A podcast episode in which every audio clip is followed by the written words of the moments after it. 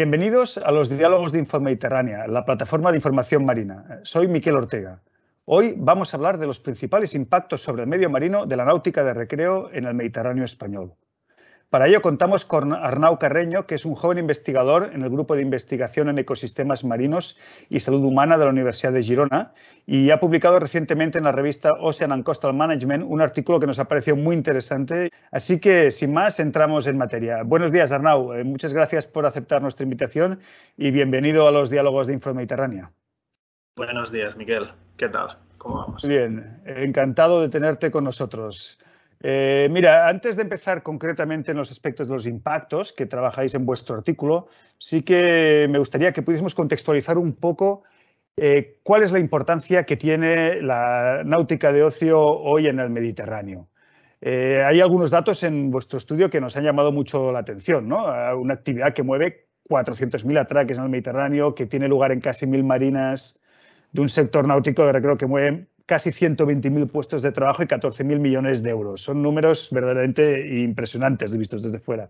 Explícanos un poco qué rol juega la náutica en el Mediterráneo, en el contexto internacional y en qué países o en qué zonas eh, tiene más importancia. Sí, la verdad es que el, sector de la náutica recreativa es un sector que, que está incrementando mucho, no solo en Europa, sino alrededor del mundo. Es decir, en Europa hay casi 36 millones de, ciudadanos que, participan activamente en la, náutica recreativa, siendo quizás, a, pesar de que la importancia también está en los países nórdicos, siendo quizás la parte más importante en el Mediterráneo, ¿no? especialmente todo distribuido en la parte ah, más occidental del Mediterráneo, lo que sería Francia, Italia y la parte de España también. En, el ámbito justamente de la costa española, ¿no? También hay presencias diferentes, ¿no? Hay zonas donde están concentraciones más altas, otras zonas donde hay concentraciones más bajas. ¿Nos podrías explicar un poco? Sí, bueno, sobre, sobre todo las zonas más populares, como podríamos decir, es, em, Islas Baleares, todo lo que, lo que tiene que ver con la parte norte de nor, nororiental de, de, de España. 90% de las embarcaciones son de entre, de, la náutica, dentro de la náutica recreativa son de entre 2,5 y 24 metros. Entonces, estos son, son las embarcaciones que, bueno, que podríamos decir que, la gente común puede, puede, puede comprar y puede mantener, ¿no? Entonces, a, partir de 24 metros siguen siendo embarcaciones de náutica recreativa, pero evidentemente ya son embarcaciones más caras, con más prestaciones y, bueno, que de un poder adquisitivo mucho más alto. Pero el 10% de las embarcaciones son, son de este tipo en la Mediterránea, es decir, es un sector que mueve mucho, mucho dinero dentro de la Mediterránea. De hecho, comentabais en el artículo también que una parte significativa ¿no? de los charters eh, eh, de estas grandes embarcaciones eh, tienen lugar en el Mediterráneo, ¿no? Sí, sí, sí. de hecho, el, el, 70% de, estos charters pues, tiene, tiene lugar en el Mediterráneo y, bueno, y, y, está incrementando esta presencia, así que es un sector pues, que tiene mucha importancia y por lo tanto también pues conlleva unos impactos que, bueno, que se tienen que mirar y que se tienen que estudiar. Sí, luego profundizaremos ahora eh, cuando vayamos a la parte de los impactos de tu artículo. De hecho, nos gustaría que nos explicases brevemente pues, en qué ha consistido vuestra investigación ¿no? y cuál ha sido un poco la metodología que habéis utilizado y luego ya nos centramos en, en los impactos. Bueno, básicamente nuestra investigación, este artículo viene de, de un proyecto europeo Interreg que se llama, donde analizamos los, distintos impactos ecológicos, económicos y sociales de, los sectores llamados de la, economía azul. Todo lo que sería, pues, eso, náutica recreativa, pesca recreativa, el buceo, la generación de energía eólica también, pesca profesional. Entonces, ¿y cómo tienen cabida estos sectores dentro de las áreas marinas protegidas y qué se puede hacer y qué no se puede hacer? Entonces, a partir de aquí, ah, simplemente pues, contactamos con varios países, varias, áreas marinas protegidas e investigamos los impactos que tenían estos sectores, en este caso la náutica recreativa, pues dentro de la reserva marina. Y, bueno, a, partir de aquí pues elaboramos eh, un informe y de este informe pudimos sacar los datos y las conclusiones de este artículo unas conclusiones que habéis categorizado, digamos, en tres grandes tipos de impacto, ¿no? Impacto alto, impacto medio, impacto bajo y dentro de cada uno de ellos eh, tenemos muchos elementos. Entonces, me gustaría ahora ir repasando un poco los diferentes impactos que habéis ido analizando, a grandes trazos, por supuesto, para que nuestros oyentes conozcan un poco mejor qué tipos de impactos y cuáles en líneas generales están teniendo más impacto. ¿Cuáles son los impactos eh, altos que habéis categorizado para el sector náutico recreativo? Vale, perfecto. Antes de decirte que estos impactos han sido categorizados ah, bajo distintas ah, características, es decir, la escala espacial del impacto, es decir, um, cómo afecta el impacto a nivel espacial, a nivel de, de área, si el impacto es reversible o no reversible, cuál es la probabilidad de que el impacto ocurra si con una embarcación de recreo, cómo de difícil es, ah, cómo de complejo es el, bueno, la gestión de este impacto, qué impacto tiene sobre el ecosistema y, entonces a partir de aquí, con esta suma de, factores, establecemos esta, esta puntuación que es alta, media o baja.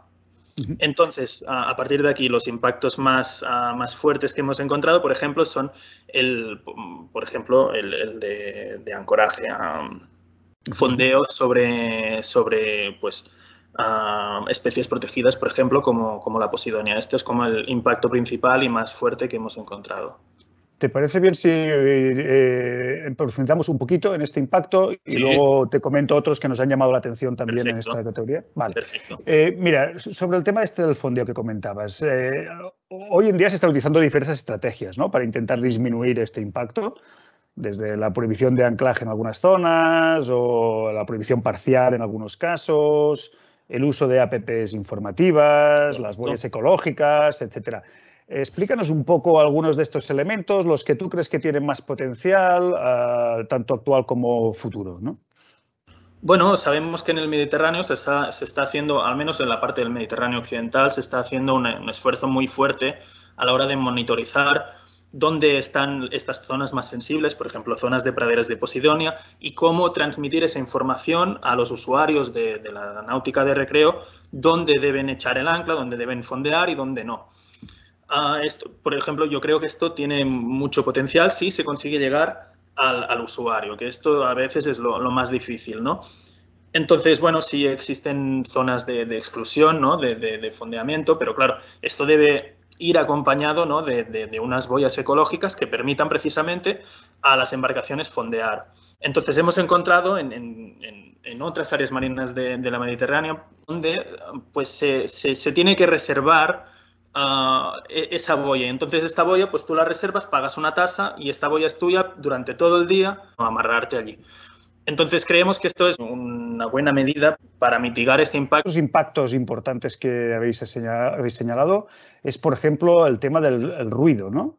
Eh, cómo afecta? Explícanos un poco, porque es un ámbito poco conocido, lo trataremos en otro en otra entrevista específica, pero algunos de los impactos del ruido en el ámbito marino y, qué podemos hacer para reducir este impacto, este ruido eh, en el ámbito náutico recreativo. Claro, el, ruido es un, es un, problema, ciertamente, porque es un impacto que, que bueno, que, es, acumulativo, es decir, cuantas más ah, embarcaciones pasen por ahí, mayor será el impacto, ¿no?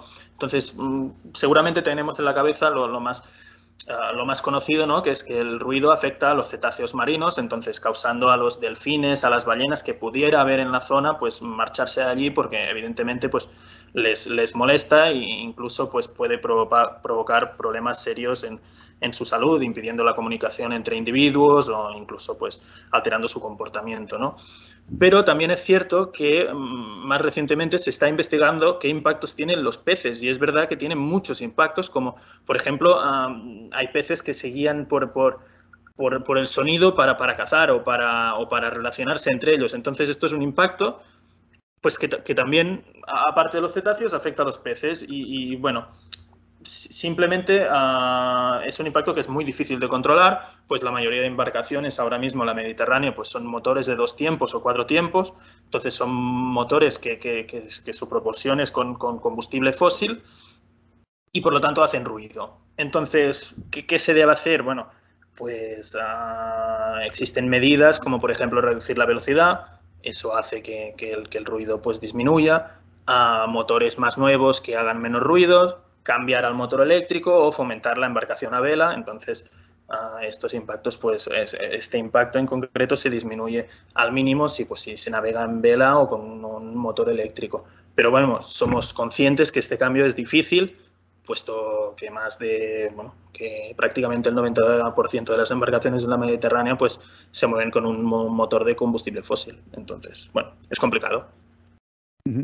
Y otro de los impactos que, catalogabais como, importante es un impacto que yo siempre había tenido asociado a, la navegación comercial, ¿no? que es el vinculado a lo que son transporte de especies exóticas. ¿no? Y, en el artículo dabais algunos datos verdaderamente sorprendentes, ¿no? de que, por ejemplo, cuando habían hecho muestras en, barcos de ocio, habían encontrado muchas muestras, muchas... Eh, restos de especies exóticas en, el sector náutico. Eh, ¿Hasta qué punto este es un tema relevante? ¿no? Sí, ciertamente. Si bien es verdad que, la náutica recreativa no es un factor importante en la introducción de especies exóticas, es decir, de llevar especies nuevas en el Mediterráneo, sí que es un factor muy importante de dispersión. Es decir, con la apertura del canal de Suez, pues hay um, a diario entran especies nuevas en el Mediterráneo, pues a los barcos, los grandes cargueros las traen o, simplemente pues con el movimiento de aguas pues, pues acaban entrando en, el Mediterráneo. Entonces a partir de aquí existe y hay modelos de dispersión de, estas especies y cómo se ve y cómo han hecho estas, estas, estos estudios donde se demuestra que estas especies pues, pueden viajar ancladas en, en la quilla de los barcos, o pueden ir incluso dentro del agua de lastre si, si es un barco grande que lleva agua de lastre, pueden viajar enganchados en las áncoras. Entonces, pues este es un impacto que, se tiene que, tener en cuenta, siendo, por ejemplo, este impacto es más importante en la zona ah, más oriental del Mediterráneo, pues allí es donde está el canal de Suez y el, principal foco de entrada de, de estas especies, pero bueno, la dispersión pues también se da en, el Mediterráneo occidental y es un bueno, es un problema que va increciendo en el tiempo. Y, el último de los, de los impactos que habéis evaluado de manera global, ¿no? como, como importante, es justamente el que tiene que ver con el uso de materiales antiadherentes. ¿no? Eh, aunque el TBT está prohibido ¿no? desde hace ya años, también habláis sobre antecedentes con metales pesados y hasta qué punto este puede ser un problemático. ¿Nos lo puedes explicar un poco más cuál es el problema, por favor? Claro, esto ah, en un principio parece contradictorio, ¿no? Pues ah, si no queremos ah, tener esta dispersión de especies, pues si, si, no usamos pinturas antiadherentes, pues esta dispersión se va, se va a producir, ¿no? Pero si bien es cierto que cada vez hay más pinturas que son más ecológicas, por así, por así decirlo, ¿no? Es decir, que que no son nocivas ah, para el medio ambiente, aún hay muchas pinturas que van con, una base de, metales pesados, como, por ejemplo ah, el cobre, me parece, o el plomo. Entonces, pues estos, ah, estos materiales, materiales son altamente nocivos para, para distintas especies de, pez, se acumulan en, el medio ambiente, hay una bioacumulación y biomagnificación a lo largo de toda la, cadena trófica, incluso podrían eh, llegar a afectar a, nos podrían llegar a afectar a nosotros, por así decirlo, ¿no? Entonces también estos materiales se pueden acumular en organismos filtradores, como son las esponjas o los mejillones. Entonces todo, todo esto es un, problema que también se va acumulando y, bueno, pues eh, es algo que se tiene que tener en cuenta y urgir a los fabricantes o promover el uso de, pinturas más ecológicas que si bien seguramente son más caras, aún pues mm, bueno, tirar para adelante, incentivar la, compra de estas pinturas y promover, promover su uso. en este caso estamos en un caso donde verdaderamente la alternativa existe, ya está comercializada, es una cuestión un poco de precio, pero está disponible, ¿no? Sí, sí, sí. Eh, bueno, pues con esto acabamos este paquete de impactos eh, destacados, por decirlo así, pero luego apuntáis otros. Eh, si te parece, yo te los menciono y, si quieres apuntas algún, algún aspecto sobre alguno de ellos. entre otros impactos de los que analizáis, hay la descarga de aguas grises, la contaminación atmosférica y los vertidos de gasolinas y aceites. ¿no? Estos los catalogáis todos ellos como impactos moderados. ¿Qué medidas podemos tomar en alguno de estos impactos para, para, disminuirlos? Aguas grises, contaminación atmosférica, vertidos de gasolinas y aceites. ¿Hay algún elemento que querrías destacar en este, en este conjunto de impactos que habéis catalogado como intermedios? Sí, básicamente todo lo que es la contaminación, contaminación atmosférica y vertidos de, mm, vertidos de aceites y de fuel. Esto, esto va acompañado de la contaminación acústica, es decir, Uh, si, se cambia hacia un motores más nuevos, si se cambia hacia el motor eléctrico, si se fomenta el uso de la vela, estos impactos desaparecen o, en su medida se, disminuyen bastante. ¿no? Esto es un problema en el Mediterráneo, pero también se ha visto y hay modelos muy, muy buenos y, bonitos de ver, uh, como en el Mar del Norte, hacen un, modelo de predicción de, contaminación, tanto como en contaminación atmosférica como en contaminación también uh, ligado con, con, los metales pesados de que hablábamos antes. Hay un estudio muy bueno allí que, que es de, de, muy, de muy buen ver, como por así decirlo. Bueno, a ver si los tenemos en el Mediterráneo dentro de poco, estos sí, modelos, que sería muy, muy interesante. Sí, sí, y eh, quería comentarte algunas medidas de las que mencionáis en el artículo porque me parecieron súper súper interesantes ¿no? para, para, evaluar, para... Bueno, eh, antes déjame acabar con el último paquete, ¿no? el tema de impactos bajos. ¿no? Aquí comentáis otros elementos, eh, resuspensión sedimentaria, descarga de aguas negras y residuos, contaminación lumínica y alimentación animal. ¿Hay alguno que sea especialmente relevante para la costa española? ¿Alguna medida que se pueda tomar para decrecer estos, estos impactos que habéis catalogado también? Bueno, mm, son impactos, bueno, no, no es que, como, como, ya hemos visto, pues bueno, como, como los hemos catalogado, son, son poco relevantes, pero sí que son curiosos porque son impactos que, que no tenemos mucho en, en, la cabeza o no tenemos mucho en el punto de mira, como serían, por ejemplo, la alimentación de animales y, uh -huh. y todo lo que son luces artificiales, ¿no? Uh, por ejemplo, la alimentación de animales, pues puede ser un problema porque los peces o, o incluso en zonas donde hay cetáceos, pues se pueden, se pueden acostumbrar a las personas y a asociar a una embarcación a comida. Y entonces, bueno, pues uh, se cambian su, cambian su comportamiento y esto pues es, es un problema. Y en cuanto hecho, a esto, perdona, ¿eh? esto, sí. esto verdad que se está, está visto que ha sucedido en algunas zonas en Estados Unidos, ¿no? Por ejemplo, sí. yo he leído este aquí no, no, me, no me consta, pero sí que es verdad que es un problema ya no es puramente teórico, ¿no? Es un problema que sí, en algunas zonas se ha producido esto, ¿no? De hecho, hay un artículo en Estados Unidos donde, donde cuentan o siguen durante, durante varios meses a un delfín que pide comida a, a, las embarcaciones. Entonces come de todo menos su comida habitual, que serían los peces. Uh, come bolsas de patatas, come, bueno, lo, lo, que, lo que le echen, ¿no? Y entonces también eso puede llegar a ser un problema para, para los usuarios de la náutica recreativa. Pues se, se, vio que este delfín mordía a la gente si lo intentaban tocar o, bueno, o se ponía agresivo con, con la gente que no le daba comida. Entonces, bueno, eh, puede llegar a ser un problema. Es curioso, pero puede llegar a ser un problema. Eh, alguno de los problemas de impacto bajo que habías comentado, este en particular, el tema de la, ilum la iluminación eh, nocturna por parte del ocio. ¿En qué consiste?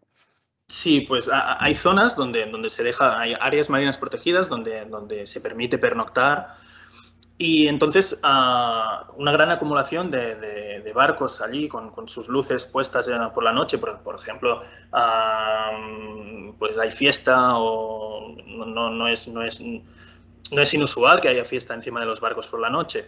Entonces, se ha visto que hay muchos animales que, que se ven desorientados, pues uh, su, su, comportamiento a veces se basa, se, es, es, fotosensible, bueno, es, uh -huh. se basa en, en, en, el uso de la luz. Por ejemplo, hemos visto que las tortugas marinas, pues cuando nacen se orientan por la luz. Entonces, suponiendo que hubiera tortugas marinas en, en una playa uh, y nacieran en este momento, pues se verían atraídas hacia la luz del barco. O, por ejemplo, tortugas que van a desovar, pues se verían atraídas hacia la luz del barco. También hay otras especies animales pues, que utilizan la luz para cazar y que, bueno, tendrían problemas para cazar o tendrían una ventaja que les permitiría cazar mejor y entonces pues hay otra especie que se vería más afectada, ¿no? Entonces, bueno, es un impacto que se tiene que tener en cuenta, si bien es muy bajo dentro de, de lo que sería el Mediterráneo. Es un impacto que no suele suceder a menudo. Una de las medidas que nos han llamado la atención, muchas las hemos ido comentando ya eh, asociado a los diferentes impactos, pero hay una medida que es más de tipo territorial asociada a las áreas marinas protegidas, que es usual en el ámbito de la tierra, pero es menos usual en el ámbito marino. ¿no? Estoy pensando en una medida eh, de digamos, de restricción del acceso, ¿no? Eh, estableciendo un número límite máximo de embarcaciones. ¿no? Comentas que en Cabrera ya, ya se está, está en marcha. ¿no? E incluso algunas restricciones vinculadas pues, a si la embarcación eh, es más contaminante, si es menos contaminante, que si son lanchas rápidas, motores de dos tiempos, etcétera. Eh, ¿Hasta qué punto crees tú que este tipo de medidas es, digamos, extendible a otras áreas marinas protegidas y hasta qué punto puede ayudarnos a reducir estos impactos que habéis evaluado de una manera muy completa en estas zonas tan específicas que son las áreas marinas protegidas con alto valor ecológico, pero también con alto interés eh, social ¿no? por parte de los usuarios de la, de la náutica recreativa? Uh, bueno, no, no, solo creo que sea extendible, sino que es necesario en, en, en todas las áreas marinas del, del Mediterráneo, ¿no? Pues, uh, todo, como bien has dicho, pues uh, todos tenemos en la cabeza pues, estos casos en tierra, ¿no? En parques naturales donde no se permite el acceso o hay un número, un número limitado de, de accesos por día o a partir de determinadas horas ya no se permite el acceso. Por ejemplo, tenemos el, el, el la parte terrestre del Parque Natural de Cap de Creus, en, Cataluña, en, en, el norte de Cataluña, donde a partir, es que ahora no me acuerdo bien, pero creo que a partir de las 9 ya no permiten entrar más coches y si tú quieres entrar, pues uh, tienes que coger un bus, un, bus lanzadera para ir a las distintas playas y eso porque había acumulación de gente durante todo el día allí. Entonces, esta, estas mismas medidas pues, se podrían poner en la parte marina de esta reserva donde, por desgracia, no hay ninguna medida que se asemeje a esta, ¿no? Y es una de las, de las reservas marinas pues, pues más, más, visitadas de, al menos de Cataluña, por la parte marina, quiero decir. Entonces, uh, esto evitaría pues, el colapso de determinadas, determinadas calas en, en, en, en esta reserva marina eh, específicamente hablando. Es decir, um, bueno, hemos visto que hay colapso en determinadas, en determinadas zonas, que hay fondeos sobre Posidonia, entonces si tú limitas el número de embarcaciones que pueden entrar, pues limitas también el impacto. Si encima uh, introducieras uh, boyas ecológicas, limitas aún más el impacto. Y si encima haces, como, como bien has dicho, restricciones de velocidad o de determinada tecnología que pueden tener los barcos y solo permites unos cuantos entrar, entonces, bueno, esto es un, impacto que se reduce. Por ejemplo, uh, ya lo decíamos antes, creo que en, en Portofino o incluso en Portcross, en, Francia, en Portofino en Italia, Portcross en Francia, hay, hay, hay medidas que solo permiten a barcos de determinada, de, que poseen determinada tecnología, como por ejemplo uh, que no se viertan las aguas negras directamente en, en, el, mar. Pues um, punto positivo, puedes entrar. Si, si, no tienes esta tecnología, pues no puedes entrar. Y, y bueno, y, más, uh, eso, limitaciones de velocidad, uh, un motor que consuma menos, todo viene por ahí. O sea, está claro que aquí hay un, un, un, paquete de medidas, digamos, asociadas a elementos territoriales concretos, ¿no? Que podrían incentivar la disminución del impacto. Pero ahora ya te voy a hacer una pregunta más provocadora a, sí. a, a lo grande, ¿no? Que es, eh, en uno de los artículos que se publicaron recientemente en Infomediterránea, a, analizaba un poco la evolución de los diferentes sectores de la economía azul eh, en los últimos 60 años, ¿no? Y uno de ellos era, uno de ellos era, por ejemplo, el tema de los amarres de, en, en, la náutica, ¿no?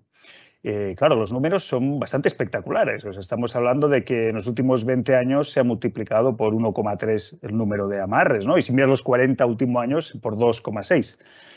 Eh, claro, bueno, hay, aquí hay un elemento que quizás hay que plantearse más allá del área marina, ¿no? Y esto está previsto que aumente, porque con, hemos visto que con la pandemia del COVID se han vendido aún más embarcaciones, porque la gente ha creído que, que bueno, que es mejor irse, el, eh, irse, ellos con su barco y así la gente de al lado pues no les molesta o hay menos peligro de infección o no sé.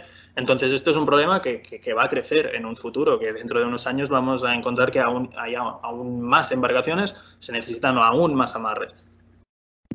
O sea que aquí estamos en, ante un elemento tendencial verdaderamente muy delicado, sí, ¿no? Sí, como, sí. como sociedad. Y, esto también, eh, una, cosa que se oye mucho en muchos puertos y que también apuntáis en vuestro artículo, que me parece interesante como reflexión, es, oye, que el uso hace variar el impacto, ¿no? Entonces apuntáis en varias ocasiones diciendo, cuidado, porque la gente está saliendo al mar sin una formación básica de qué es lo que puede hacer, qué es lo que no puede hacer, y aquí hay un elemento problemático. Yo digo porque hablando con otros especialistas eh, en estos temas de socorrismo, por ejemplo, en este caso, decían, oye, es que nos encontramos con cada caso que sale gente con barquitos que no, no, está preparado, ¿no? Tampoco. ¿Esto cómo lo ves? ¿Hasta qué punto crees que es un tema más o menos anecdótico o, tiene un recorrido el hecho de limitar quizás, digamos, el uso de determinadas embarcaciones náuticas, ¿no? ¿Qué, qué opinas sobre esto? Bueno, opino que como en todos los sectores, en todos me refiero en todos, ah, bueno, a la gente cada vez le gusta más hacer más cosas y más distintas. Es decir, esto también ah, me lo han comentado a instructores de buceo, ¿no? Cada vez viene más gente que viene a bucear y que no sabe ni tampoco aprende, no sé cómo decirlo. Es decir, que, bueno, o gente que va a escalar y que, bueno, pues voy a escalar, voy a bucear, voy a coger un barco y me voy a navegar.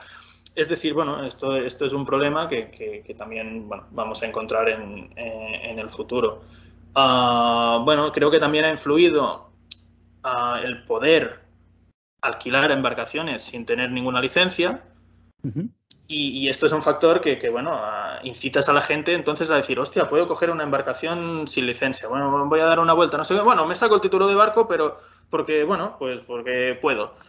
y bueno, Ah, creo, y, no sé si se hace porque no tengo el título de, de, patrón de embarcación, pero creo que dentro de las escuelas de embarcación se debería hacer un curso muy completo de cuáles son los impactos ecológicos que, los barcos, que las embarcaciones de recreo pueden generar y cómo evitar estos impactos. Y, creo que es, es terriblemente necesario pues para proteger el ecosistema, porque si, si ellos no lo cuentan, es difícil que un usuario, por su propio pie y por su propia curiosidad, pues investigue sobre, sobre el tema. Y, bueno, por eso creo que, que, aquí las escuelas de náutica son muy, muy, muy importantes. Bueno, pues muchísimas gracias, Arnau, por el comentario sobre, sobre el artículo. Naturalmente estará puesto el link eh, en, la web de infomediterránea.es junto a esta entrevista para que los usuarios que quieran acceder a él eh, lo puedan mirar. En todo caso, creo que hemos dado unas pinceladas generales de los impactos generales asociados a la náutica recreativa. Felicitaros una vez más por el artículo, que nos parece que es la primera vez que se hace una evaluación de este tipo en el Mediterráneo y con lo pues cual es, es un paso adelante importante y sobre todo en el ámbito de la costa española donde tiene tanto peso.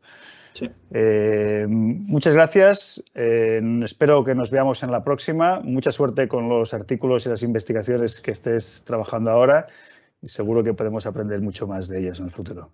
Vale, muchas gracias a ti. Sí, simplemente, bueno, también decirte que todas estas recomendaciones que nosotros proponemos, todas estas medidas que proponemos, ah, las hacemos en base en lo que se está haciendo a otros sitios, es decir, no nos inventamos nada. Eh, eso hemos buscado los mejores ejemplos que se hacen en la Mediterránea y los hemos ah, extrapolado al resto de la Mediterránea dentro de la medida posible. Es decir, que nadie ah, se enfade porque diga, hostia, es que esto se inventan. No, no, no nos inventamos nada. Simplemente cogemos ejemplos de la Mediterránea en que se hacen en algunas áreas marinas protegidas y los buscamos extender dentro de las áreas marinas protegidas. Fuera es otro tema porque nosotros no hemos estudiado esto, hemos estudiado dentro de las áreas marinas protegidas. Excelente. Bueno, pues eh, aprender, todos tenemos que aprender mucho. Y si son con buenos ejemplos de fuera, pues gracias por transmitirlo. Nos vemos en la próxima. Arnau, muchísimas gracias. gracias. un abrazo. Hasta luego.